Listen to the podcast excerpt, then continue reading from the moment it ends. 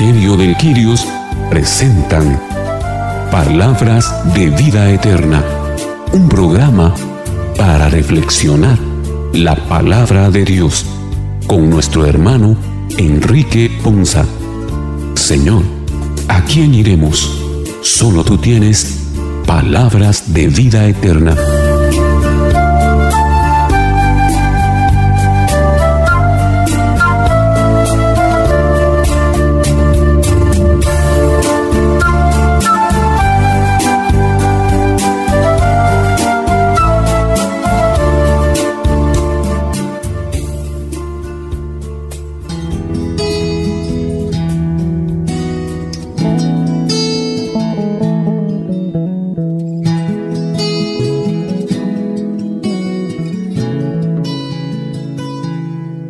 Que el Señor les bendiga hermanos, es una bendición y una gran alegría para nosotros en este segundo programa de este 2021 llegar una vez más hasta ustedes con su programa Palabras de Vida Eterna, un programa para reflexionar la palabra del Señor.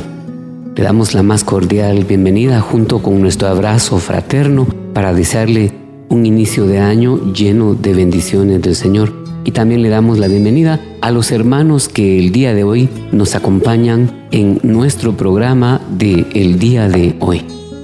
Enrique Ponza, Boris García, Carmelina Shahil, Padre Víctor González y Fernando Martínez en Controles.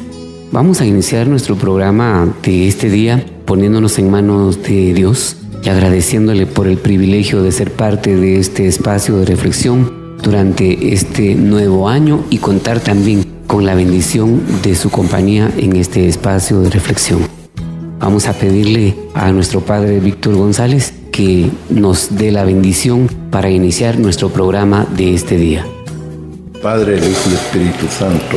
Ven Espíritu Santo, llena los corazones de tus fieles, enciende en ellos el fuego de tu amor, envía tu Espíritu para darnos nueva vida y renovarás la paz de la tierra. Envía tu Espíritu para darnos nueva vida y renovarás la faz de la tierra. Dios que iluminaste los corazones de tus fieles, enciende las luces ese tu Espíritu y gozar para siempre de tus consolaciones por Cristo nuestro Señor. Amén. En nombre del Padre, del Hijo y del Espíritu Santo.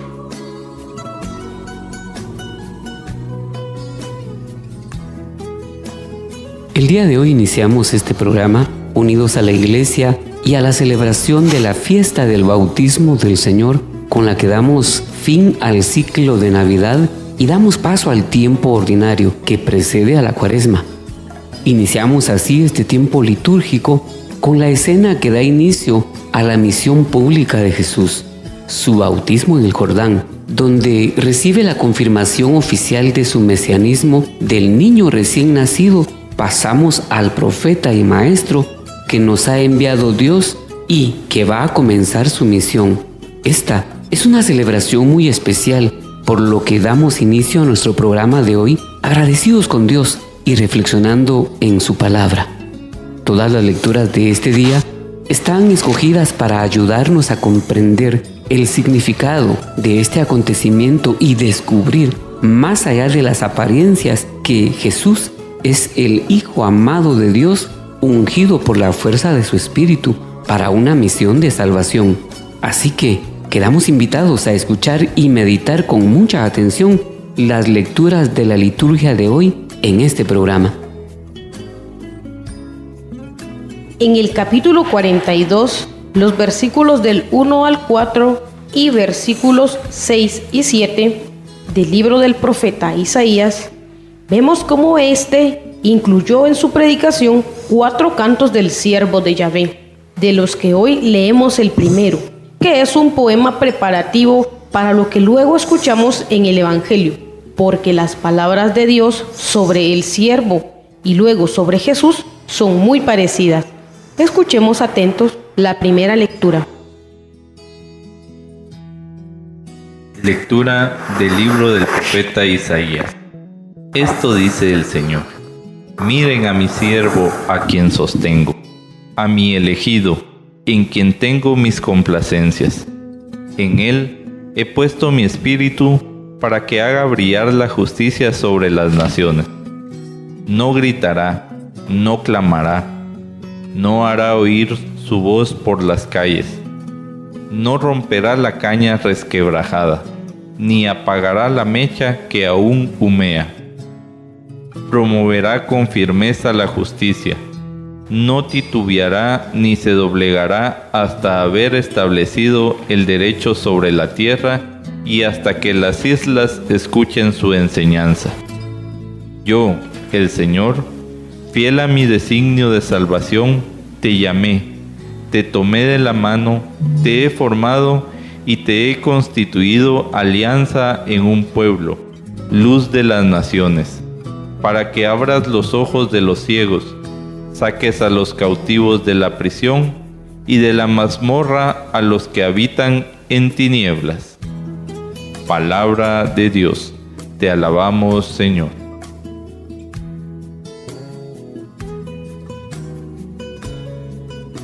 Vemos la lectura que nos presenta hoy el profeta Isaías y podemos ver cómo desde el Antiguo Testamento encontramos y se nos muestra a Jesús como ese profeta. Un profeta que tiene una misión y una predestinación de carácter divinos que es muy importante ver acá que son guiados por el Espíritu Santo. Desde este libro del Antiguo Testamento podemos ver cómo ya se nos presenta Jesús como esa nueva alianza que el Padre quiere hacer con cada uno de nosotros esa alianza de luz que es necesaria e indispensable en nuestra vida espiritual para podernos liberar y posteriormente tener y alcanzar esa anhelada salvación. Me llama mucho la atención y veo acá cómo Jesús, siendo Jesús, siendo el Rey de Reyes, teniendo el poder sobre cualquier cosa en la tierra y fuera de esta tierra, Él nos muestra ciertas características y cualidades que me llaman muchísimo la atención porque como líderes, nosotros también como servidores estamos llamados a ver y a crear en nosotros estas cualidades y estas atribuciones que él tenía. Por ejemplo, vemos cómo él actuó con firmeza, pero también con mucha discreción. No porque era un líder se le subieron los humos y actuó con actitudes prepotentes o con actitudes que iban en contra de lo que él predicaba. No, no, no. Jesús siempre manifestó una coherencia y una concordancia entre lo que decía y lo que hacía. Y eso es algo muy importante que nosotros tenemos que cuidar también como servidores, aprender de él para poder transmitir y para poder llevar realmente esa nueva noticia, esa buena nueva a la que Él pues nos ha dado el privilegio también de servir, que nos ha dado también esa misión y esa elección que de alguna manera y sin duda alguna ha sido también de carácter divino en cada uno de nosotros y es importante también que así como Jesús se dejó guiar por el Espíritu Santo, que nosotros también hoy nos dejemos eh, guiar por Él, que sea realmente el Espíritu Santo el que nos dé la, la dirección y por medio de Él aprendamos nosotros a tener esa obediencia para trabajar en el reino del Señor.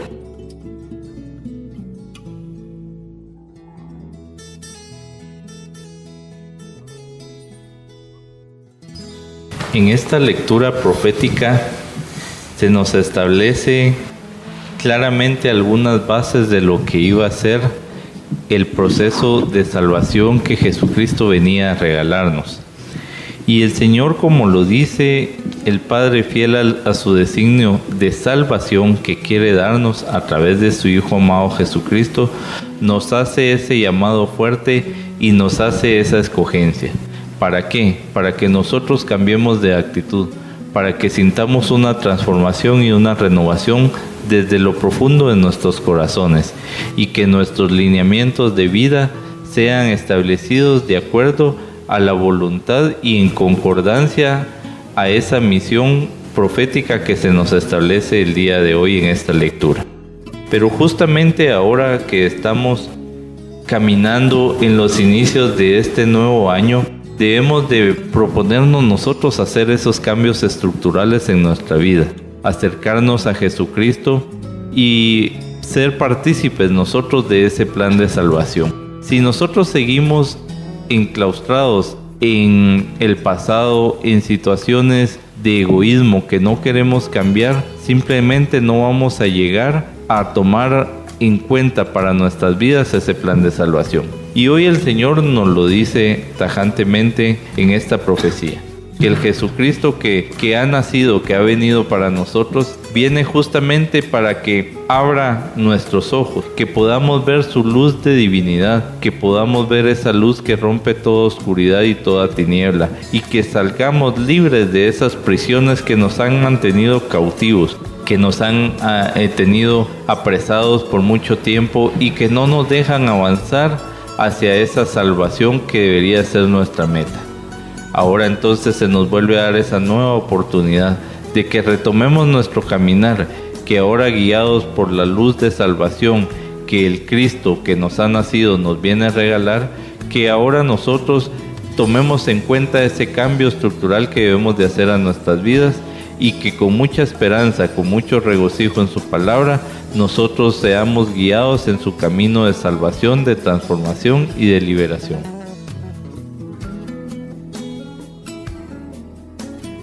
Cuando se oye las palabras de Dios por boca del profeta Isaías, miren ahí a mi siervo, a quien sostengo mi, en mí elegido, sostengo mis complacencias. Son las palabras mismas que se oyen en el día del bautismo, en el día de la transfiguración. ¿Cómo es de que Dios parte de esa mirada de la salvación del hombre. Pero para salvarse hay que estar introducido en Jesucristo, hay que ver, hay que mirarlo. No solamente es aquello que, que está, aquí está, te lo presento, te convertiste y ya puedes entrar en paz. No, es el proceso de toda esta vida y podríamos ver como la propuesta de algún sermón por ahí, del sermón de la montaña, en que cada día nosotros tenemos que hacer ese servicio de la misma iglesia en aquel que lo necesita. La firmeza de la justicia es, darle sentido a lo que nunca deja de titubear sino que siempre hace manifestar. Es el establecer, el figurar, es el, el encuentro de derecho a lo que siempre es la vida.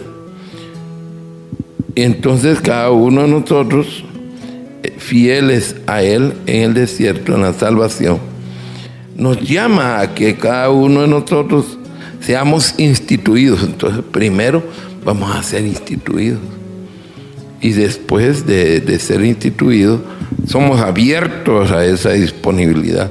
Entonces, a lo largo de la luz de las naciones, seamos nosotros una figura. Pero dentro de esa, de esa vida, tenemos que darnos cuenta cómo es de que se despedaza, como dice así la caña, de la vida cuando hay una firmeza de justicia delante del Señor. Entonces cada día nosotros tenemos que darnos cuenta de ese sendero, de esa paz, de esa mm, inocencia, de ese encuentro de lo que nosotros somos. Es Cristo quien está y vivirá y estará con nosotros todos los días del mundo. El siervo del Señor, manifestado y profetizado acá en el libro de Isaías, nos revela claramente cómo el Padre lo identifica como su Hijo, como el Hijo amado, y también cómo lo bautiza con el poder del Espíritu Santo, porque dice que va a poner sobre él, he puesto sobre mi espíritu, sobre él mi espíritu, y llevará la justicia a todas las naciones. Es Cristo profetizado como siervo, para los gentiles, los que no lo conocen, no, no solamente para los judíos, sino para los gentiles también, será bautizado por el poder del Espíritu Santo y es, lo identifica como el Hijo amado. Eso, todo eso en el versículo 1. En el versículo 2 dice que no clamará ni gritará ni alzará su voz por las calles, tal cual lo hizo en la, en la cruz. Está el silencio de Cristo Jesús en los momentos de dificultad, en los momentos de fortaleza, en los momentos de entendimiento, en los momentos de desarrollo, en los momentos de perdón. Siempre ese silencio de Jesús es importante entenderlo, es importante descubrirlo y es importante valorizarlo. ¿Por qué? Porque en el silencio de Jesús es cuando más cosas positivas vemos y descubrimos cómo Él obra, cómo Él actúa y cómo se deja conducir también con el poder del Espíritu Santo.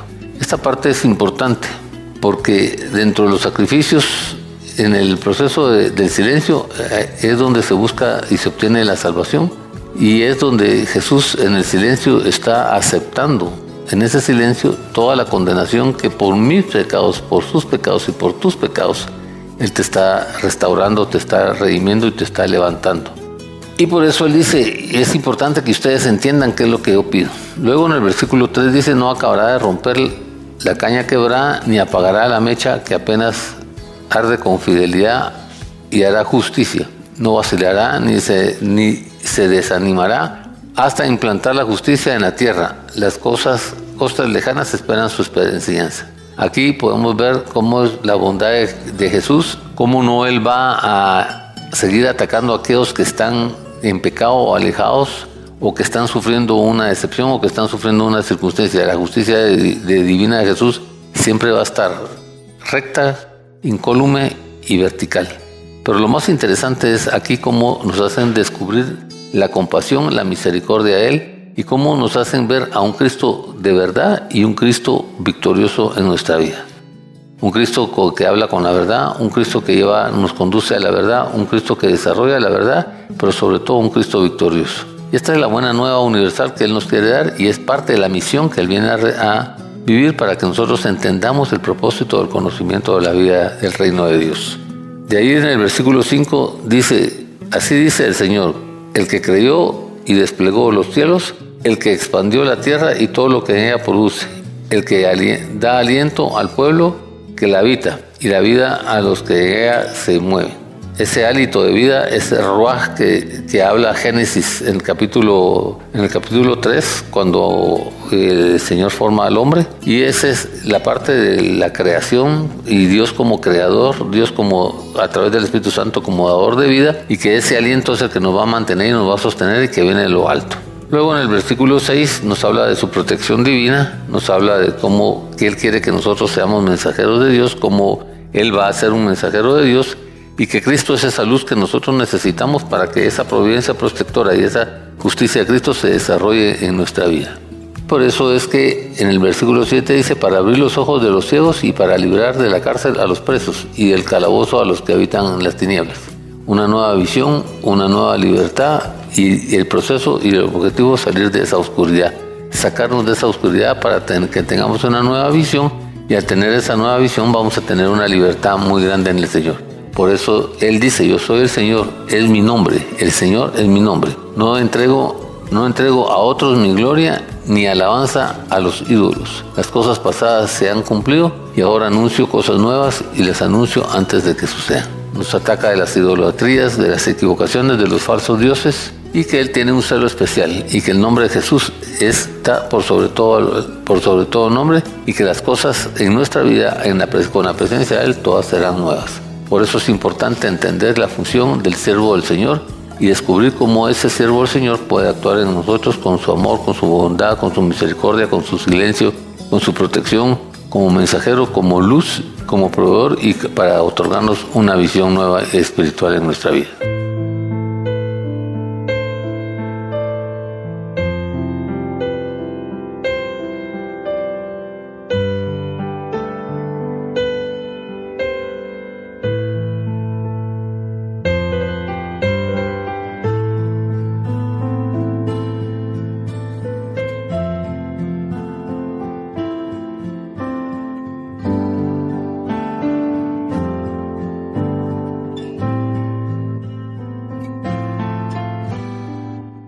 En el capítulo 10, los versículos del 34 al 38 del libro de los Hechos de los Apóstoles, Pedro en la casa de Cornelio hace un resumen del episodio del bautismo de Jesús en el Jordán.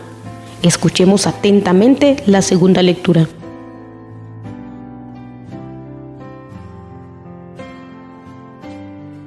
Lectura del libro de los Hechos de los Apóstoles. En aquellos días, Pedro se dirigió a Cornelio y a los que estaban en su casa con estas palabras. Ahora caigo en la cuenta de que Dios no hace distinción de personas, sino que acepta al que lo teme y practica la justicia, sea de la nación que fuere. Él envió su palabra a los hijos de Israel para anunciarles la paz por medio de Jesucristo, Señor de todos. Ya saben ustedes lo sucedido en toda Judea, que tuvo principio en Galilea, después del bautismo predicado por Juan, como Dios ungió con el poder del Espíritu Santo a Jesús de Nazaret, y como éste pasó haciendo el bien, sanando a todos los oprimidos por el diablo, porque Dios estaba con él.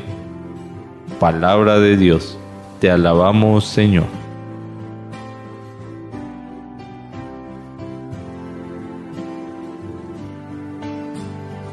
Queridos hermanos, el día de hoy que estamos meditando esta palabra de lo que nos va fortaleciendo y nos va dando una nueva vida. Y para nosotros, en los hechos de los apóstoles, cuando nos va narrando ese vestirnos, como dice el libro, el Pedro se dirigió a Cornelio y a los que estaban en su casa con estas palabras, ahora caigo en cuenta de que Dios no hace distinción de personas.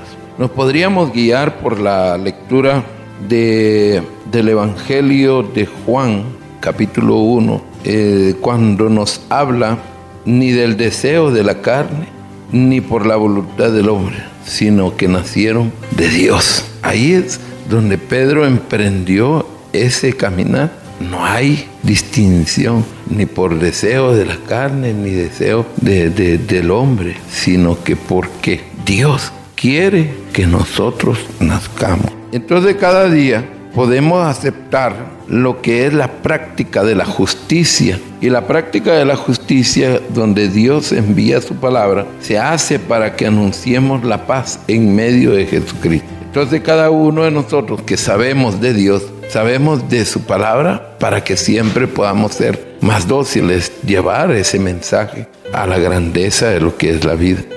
Para, eso el hombre encuentra un sentido más eh, céntrico de lo que es el Espíritu Santo, donde han de nacer esas oportunidades de la vida. Podremos encontrar el sentido de que para Dios no hay nada imposible si, y si el hombre cree que para Dios no hay nada imposible, también para el hombre siempre estaríamos con Dios. Entonces vamos a encontrando ese sentido abierto a la vestidura de Cristo. Y podemos ser más dóciles a su palabra. Por eso es necesario que el hombre no solamente se haga como una la, la grandeza de decir yo soy eh, hijo de Dios, sino que eres, eres creado por Dios, eres la persona de Cristo. Entonces es necesario hacer la voluntad de Dios como nos lo dijese en el Sermón de la Montaña o como nos lo dijese en la perseverancia, bien sea para aquellos que lo quieren y lo tienen o para aquellos que no lo, no lo quieren y lo tienen y podemos encontrar ese sentido abierto a la vida. Muchos empiezan a decir, yo conozco de Dios, conozco de su palabra, conozco de la Biblia desde la primera hasta la última palabra, pero su forma de pensar y ser es muy cambiable, es muy distinto. No es la persona que se espera.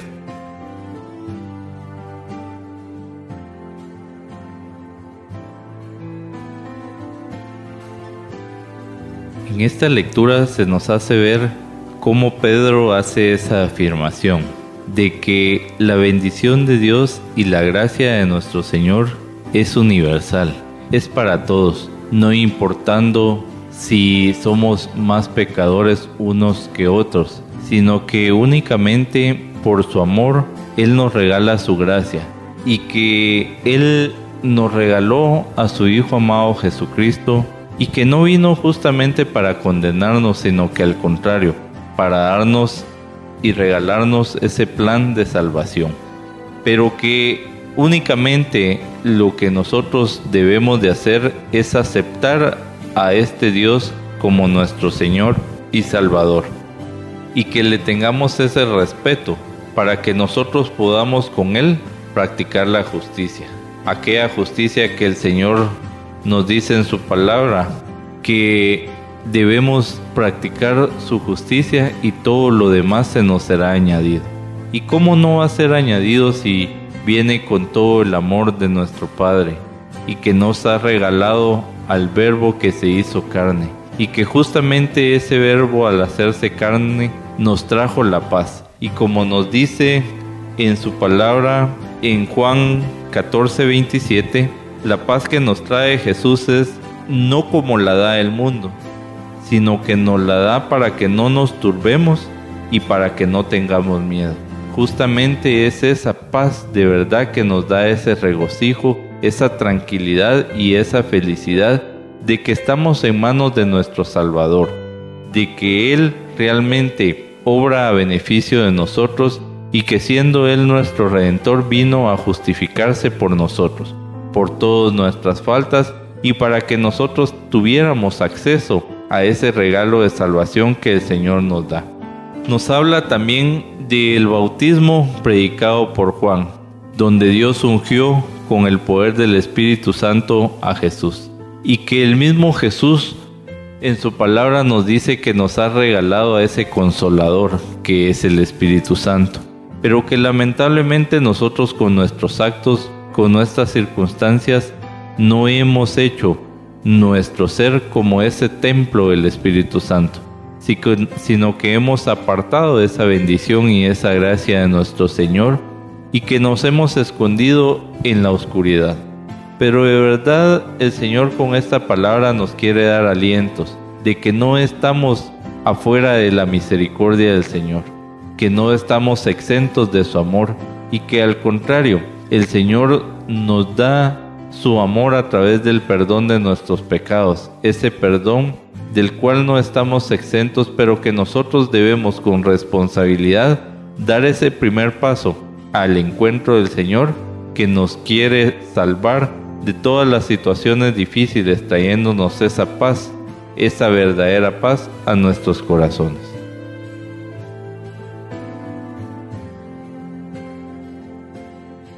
En el discurso que hoy hemos escuchado de Pedro para los demás discípulos, encontramos algo muy interesante y es que Pedro se da cuenta y descubre cosas que había ignorado y a pesar de que había caminado junto con Jesús, realmente todavía no había descubierto esa parte tan importante y tan grandiosa de Dios que es la gracia. Esa gracia que nos es otorgada por amor, porque realmente solo el amor de Dios puede darnos esa gracia, porque si lo pensamos, realmente, ¿quién de nosotros, quién de nosotros de verdad es justo? ¿Quién de nosotros realmente agrada al Señor?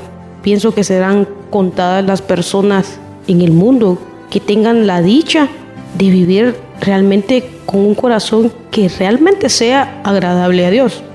Claro, todos nos esforzamos y luchamos día a día en perseverar, en lograr alcanzar esa vida agradable a Dios. Pero pues indudablemente somos humanos y en cualquier momento cometemos errores que nos van entorpeciendo ese proceso. Sin embargo, eh, Pedro se da cuenta de esto y hoy creo que esa es parte de la invitación de este discurso que encontramos en la lectura, que el hecho de que nosotros caigamos en errores, que caigamos en pecados, tal vez en el mismo pecado una y otra vez, Hoy la invitación es que, que tenemos que tener esa certeza de que de esa imparcialidad que tiene el Señor, de la cual habla la lectura. O sea, a Él no le importa si te equivocas una y otra vez, Él siempre va a estar ahí y siempre te va a perdonar. Lo único que demanda de ti, de mí y de cada uno de los que estamos hoy acá reunidos es que realmente tengamos ese temor, ese temor de poder reconocer que nos equivocamos, que le fallamos, y entonces ahí de alguna manera vamos a empezar a ser realmente justos. Cuando empezamos a reconocer que nos equivocamos y que en Él encontramos el perdón, realmente empezamos a practicar esa justicia de la que nos habla hoy la lectura. La lectura es, sin duda, nos recuerda lo que también nos dice el libro de Gálatas en el capítulo 2 y versículo 6. Dios no ve condición, no ve posición de nadie. No importa que, que estés en una posición eh, financiera, física, espiritual, de salud, en todos los ámbitos y aspectos de la vida, no importa cuál sea tu posición, que estés arriba, abajo, no importa. O sea, a Dios no le importa todo eso. Lo único que demanda de ti es realmente un corazón fiel, un corazón de verdad arrepentido, un corazón que lo reconozca a Él de verdad como su Señor, como su Dios. No basta, como dice el apóstol Pablo en el libro de Romanos, no basta con hablar y hablar y hablar. No, realmente lo importante es actuar. Cuando nosotros comenzamos a actuar realmente de la manera que le es más agradable a Dios, entonces empezamos a alcanzar aquello que es realmente la justificación. Entonces empezamos a darle realmente ese valor a aquel sacrificio que Jesucristo hizo cuando murió por cada uno de nosotros en la cruz. Y ya para terminar, no quisiera pasar por alto esto cuando, cuando en la lectura escuchamos que Pedro dice, Él envió su palabra a los hijos de Israel. Y recordemos que la palabra es el mismo Jesús encarnado. Él es la palabra y, en el Evangelio de San Juan nos lo recuerdan en todo el capítulo 1. Y qué lamentable sería que hoy nosotros estemos conscientes de que esa palabra ha llegado a nosotros pero que hagamos también como lo dice en el Evangelio de San Juan, que la rechacemos. Hoy está puesta ahí la invitación, está dada la palabra y es decisión de cada uno de nosotros realmente abrir nuestro corazón para aceptar esa palabra. Estoy segura de que en algún momento tal vez esa palabra que llega no es tan cómoda, no es tan agradable como nosotros quisiéramos, porque la verdad siempre incomoda, sin embargo, cuando, cuando Jesús llega con su verdad como palabra a tu vida y si te hace sentir incómodo es porque definitivamente hay algo que tenés que cambiar ahí con esa palabra que, que Él te está dando. Pero creo que es la invitación, realmente tener esa certeza de que no importa, no importa hoy cómo tú te encuentres, Él está ahí, la palabra está ahí, quiere empezar a hacer obra en tu vida, pero Él también respeta como buen caballero que es la decisión que tú tomes. Sí que te entre por un oído y te salga por el otro, o que realmente comience a hacer mella en tu corazón y que realmente comiences a tener esa transformación y esa conversión que esa palabra hoy quiere hacer en ti. Pero en el sermón de Pedro a los gentiles, Pedro toma la palabra y discierne sobre muchas cosas que son importantes recalcar, como lo han dicho los hermanos. Comprende que en Dios no hay favoritismo. Para Dios todos somos iguales. A todos nos ha dado la misma oportunidad. A todos nos entregó la bendición del perdón y la oportunidad de la rendición y la oportunidad de la resurrección. Y nos entrega también la oportunidad de alcanzar la vida eterna. Esa imparcialidad de Dios nos hace entender todas esas palabras espirituales y que nos ve con agrado y temen a los que actúan con justicia.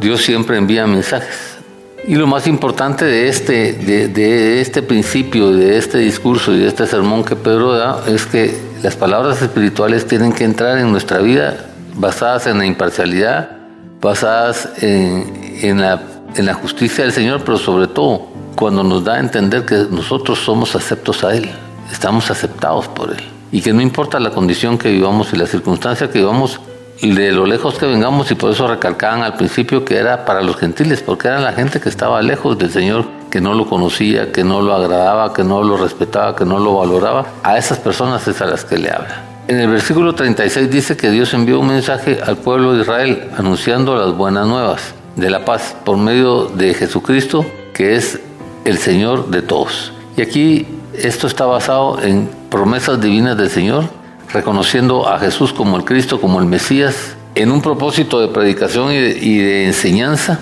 pero sobre todo en un bautismo bajo, o sea, en el bautismo entendiéndolo como sumergirnos o como estar bajo la presencia, bajo las alas poderosas del, Espíritu Santo o bajo estar bajo el mando de, Jesús con la imparcialidad y el, temor y el respeto que tenemos que darle a Él. Luego nos hace entender que Él, él es el ungido, que Él es el Mesías, y que la unidad con el Padre es una y que el poder que el Padre le otorgó a Él y a través del Espíritu Santo es algo grandioso y maravilloso.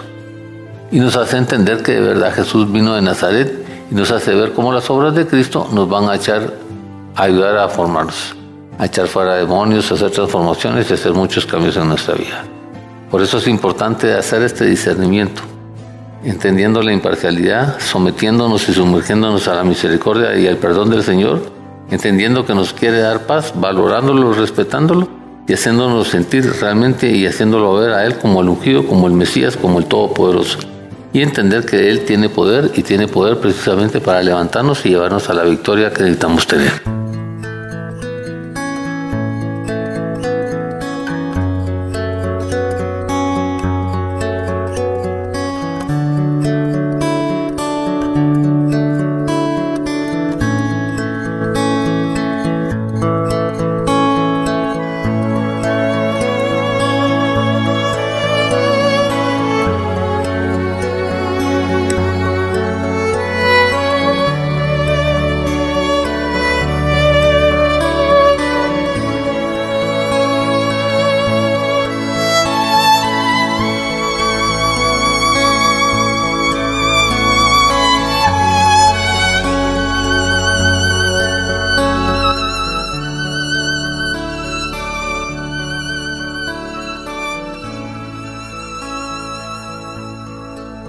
Evangelio de San Marcos, en el capítulo 1 y versículos del 7 al 11, sobre el bautismo de Jesús por parte del Bautista en el Jordán, es un acontecimiento al que los cuatro evangelistas dan mucha importancia.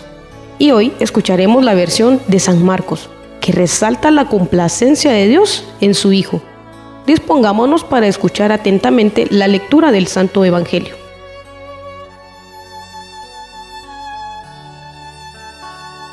Lectura del Santo Evangelio según San Marcos. Gloria a ti, Señor. En aquel tiempo, Juan predicaba diciendo, Ya viene detrás de mí uno que es más poderoso que yo, uno ante quien no merezco ni siquiera inclinarme para desatarle la correa de sus sandalias. Yo los he bautizado a ustedes con agua, pero Él los bautizará con el Espíritu Santo. Por esos días, Vino Jesús desde Nazaret de Galilea y fue bautizado por Juan en el Jordán. Al salir Jesús del agua, vio que los cielos se rasgaban y que el Espíritu, en figura de paloma, descendía sobre él. Se oyó entonces una voz del cielo que decía, Tú eres mi Hijo amado, yo tengo en ti mis complacencias. Palabra del Señor. Gloria a ti, Señor Jesús.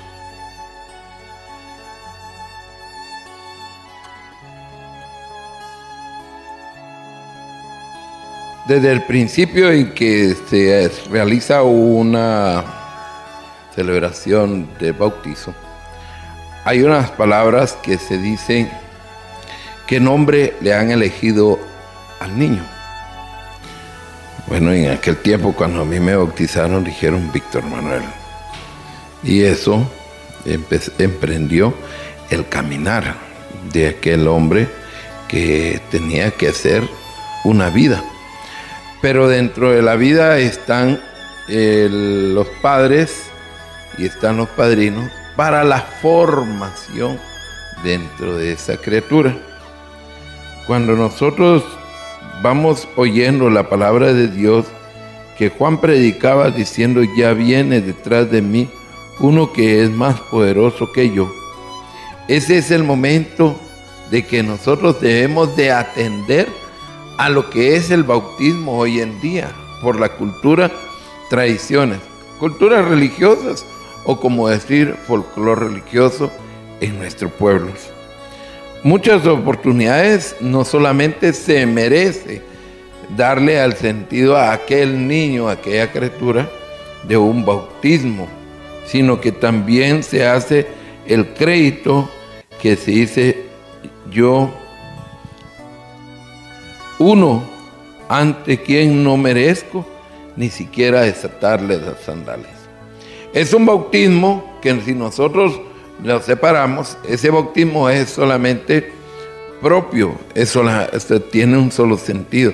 En nosotros, en los propios del bautismo nuestro, también da esa característica de que Juan el Bautista, en la persona de Dios Padre, el Espíritu Santo que se derrama y aquel hombre que recibe el bautismo, que es Jesucristo, es también con el niño. Yo bautizo con agua y ustedes eh, lo han garantizado, porque ese, esa agua es la garantía. Entonces, para nosotros, esperar el fuego del Espíritu Santo por medio de Jesucristo, cuando derrama aquella voz que dice, este es mi Hijo amado, al quien yo tengo mis complacencias, esas palabras se hacen presentes en que cada día se haga una inocencia dentro de sí. El bautismo de Juan, el bautismo de Juan es muy, eh, muy criticado en aquel tiempo, muy eh, difícil para Juan, pero él nunca negó, yo no soy el Mesías, yo no soy, entonces eres uno de los profetas, eres Elías, eres, no, yo no lo soy, yo soy el que grita en el desierto. Entonces dinos quién eres. Y les dice, la les dice quién es. Pero detrás de mí viene alguien muy importante. Entonces es Jesús el quien recibe. Pero ahora hay una, hay una pregunta que yo me hago. Entre tantos que se están bautizando, Jesús no, no, no iba como cualquiera de todos a bautizarse, como cuando nosotros vamos a darnos cuenta en el día de la presentación. Eh, este momento de la presentación del niño en el templo, había muchos niños que se estaban presentando. Entonces, cuando el Espíritu Santo, movido por el Espíritu Santo, fíjese cómo es de que hace ese trabajo, el Espíritu Santo se lleva hacia Jesús.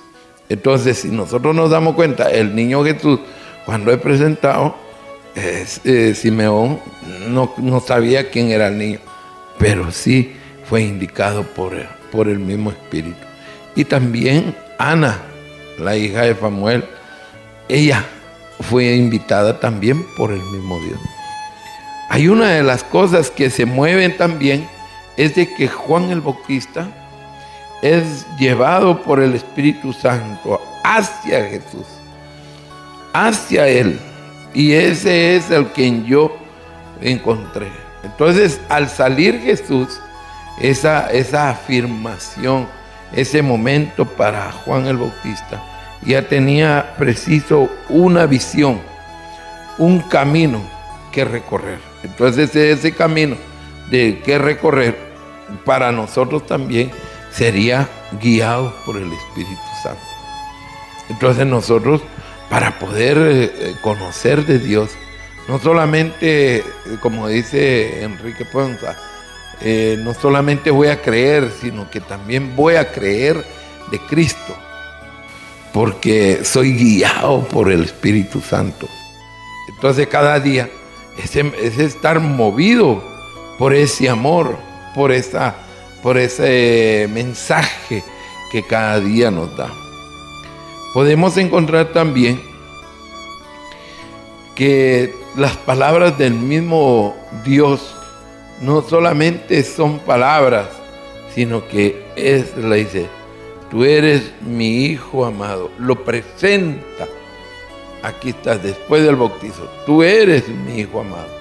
Porque esa afirmación lo hace eh, en el nombre sobre todo nombre, como lo dijese en el libro de Filipenses, ah, nombre de todo nombre. Es a quien Jesús está presente entre nosotros. Entonces, cada día nos, nos podríamos dar cuenta esa, esa descendencia o esa vida que se da dentro de nosotros. Podríamos encontrar también que, que la descendencia de ese amor nos va dando a nosotros el soplo del Espíritu Santo. O sea, cada día que nosotros vamos a recibir, o uno de nuestros hijos, o alguien va a recibir el bautizo, el bautismo se, se desciende, se extiende a lo largo de, ese compromiso de estar como hijo de Dios. Fíjense. Entonces no solamente es de llegar y decir, yo soy hijo de Dios, no. Todos somos hijos de Dios, todos somos convocados a hijos de Dios. Pero es necesario de que yo lo crea. Porque el yo creer va a significar el yo dejarme guiar.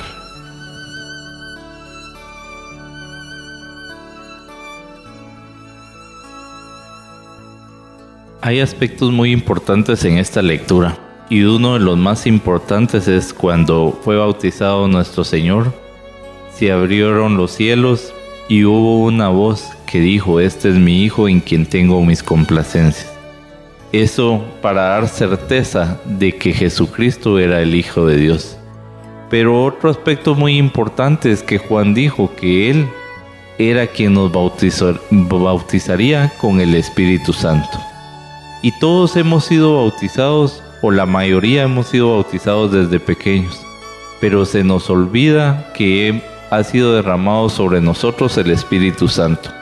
El mismo Espíritu que fue derramado en Jesucristo y que después de su bautizo le sirvió para pasar 40 días en el desierto y soportar las tentaciones. Pero lamentablemente nosotros nos olvidamos de ese aspecto y justamente ahí recae nuestra debilidad que hemos apartado al Espíritu de nuestras vidas y lo hemos guardado ahí en, algún rinconcito pensando que no es no, no sirve para nosotros. Debemos entonces de reflexionar que realmente el Espíritu Santo a través de ese bautizo que se nos ha dado es quien nos da esa fortaleza, es quien nos ayuda a tener sabiduría y todos sus dones para que justamente seamos fuertes ante las tentaciones del pecado. Ahora debemos nosotros, con ese arrepentimiento de todas las situaciones que hemos pasado y en las cuales hemos obrado mal, pedirle al Señor que renueve en nosotros su espíritu, como lo dijo el salmista en el Salmo 51, en el versículo 11. No me eches delante de ti y no, que, no quites de mí tu Santo Espíritu vuélveme el gozo de tu salvación y que tu espíritu noble me sustente. Así debe ser nuestro corazón contrito y arrepentido, para que la unción del Espíritu Santo de parte de nuestro Padre nos sea dado y nos vuelva a dar esas fuerzas que nosotros necesitamos, para que de verdad encontremos ese gozo y ese anhelo de salvación que es el regalo más bello que el Señor nos ha venido a dar y que paso a paso que nosotros vayamos dando lo hagamos con esa paz, con esa serenidad y con esa fortaleza, esperando siempre que el Señor Dios Todopoderoso nos cubre con su mirada de misericordia y que Él nos ayuda a sobresalir y a encontrar victoria en todas las situaciones difíciles.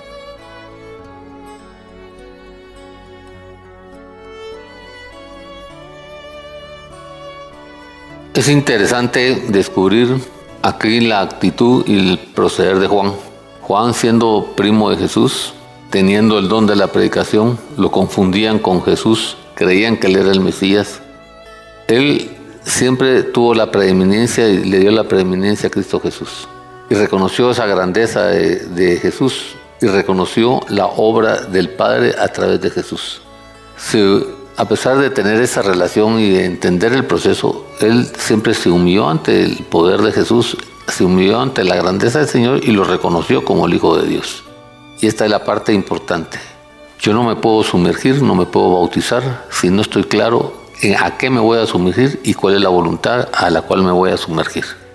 Y por eso Juan decía que no él no podía, ni siquiera merecía agacharse para desatar la correa de las sandalias y entendía que él nos había sumergido bajo un concepto de agua, de purificación, de limpieza y de perdón, pero no con el poder que viene de lo alto, porque ese poder solo lo tenía autorizado y es dado por el Padre a través de Cristo Jesús. Y esta es una parte importante que nosotros tenemos que ver y por eso que la predicación que tenemos que hacer tiene que ser una predicación basada realmente en el bautismo y en el poder y la gloria de Jesús a través del Espíritu Santo que, para que entendamos cuál es la voluntad del Padre. Y esa es la parte que nosotros no hemos, la mayoría de los cristianos, la mayoría la gente que anda con el Señor no ha entendido que tiene que aprender a, relacionarse con el Espíritu de Dios.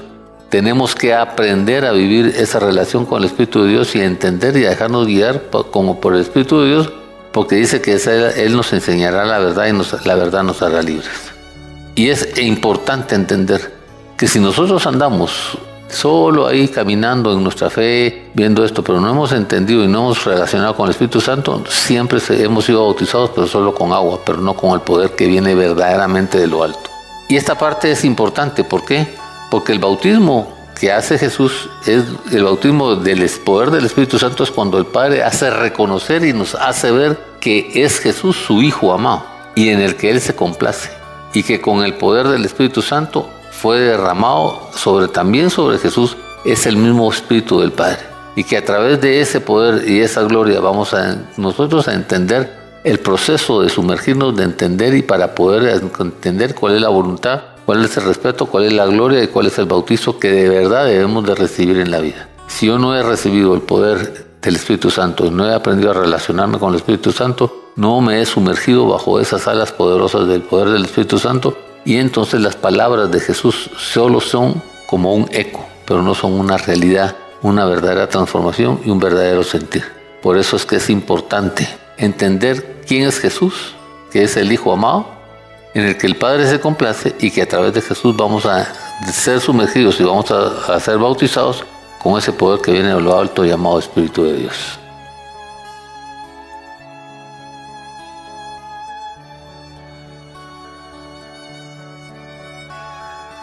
Solamente para darnos cuenta también de que para Jesucristo era muy importante el bautismo.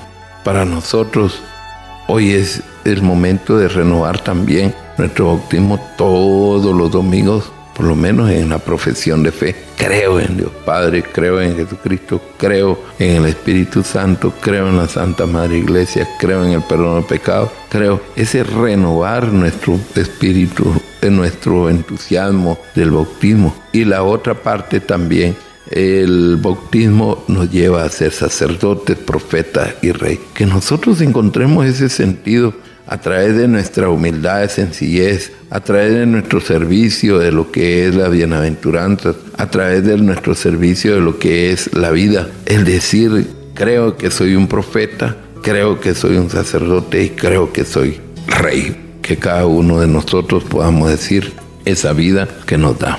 Bueno, vamos a darle gracias a Dios por la vida que nos da en este momento y pidiendo siempre por cada uno de ustedes en sus hogares, en donde quiera que se mantiene, para que siempre podamos ser dóciles a su palabra. El Señor Dios Todopoderoso derrame siempre gracia y bendiciones sobre nosotros, nos bendiga siempre, nos guarde, nos acompañe y que siempre nos haga más dóciles a su palabra. El Señor esté con ustedes. Y la bendición de Dios Todopoderoso, Padre, Hijo y Espíritu Santo, descienda ustedes permanezca siempre. Amén.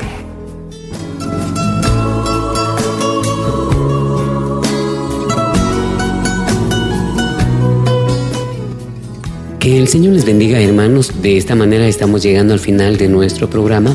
Agradecemos a Dios nuestro Señor por permitirnos compartir con ustedes este espacio de reflexión. En nombre del Ministerio del Quirios, le hacemos la más cordial invitación para que nos acompañe o nos permita acompañarles en el próximo programa. Su programa, Palabras de Vida Eterna. Que el Señor les bendiga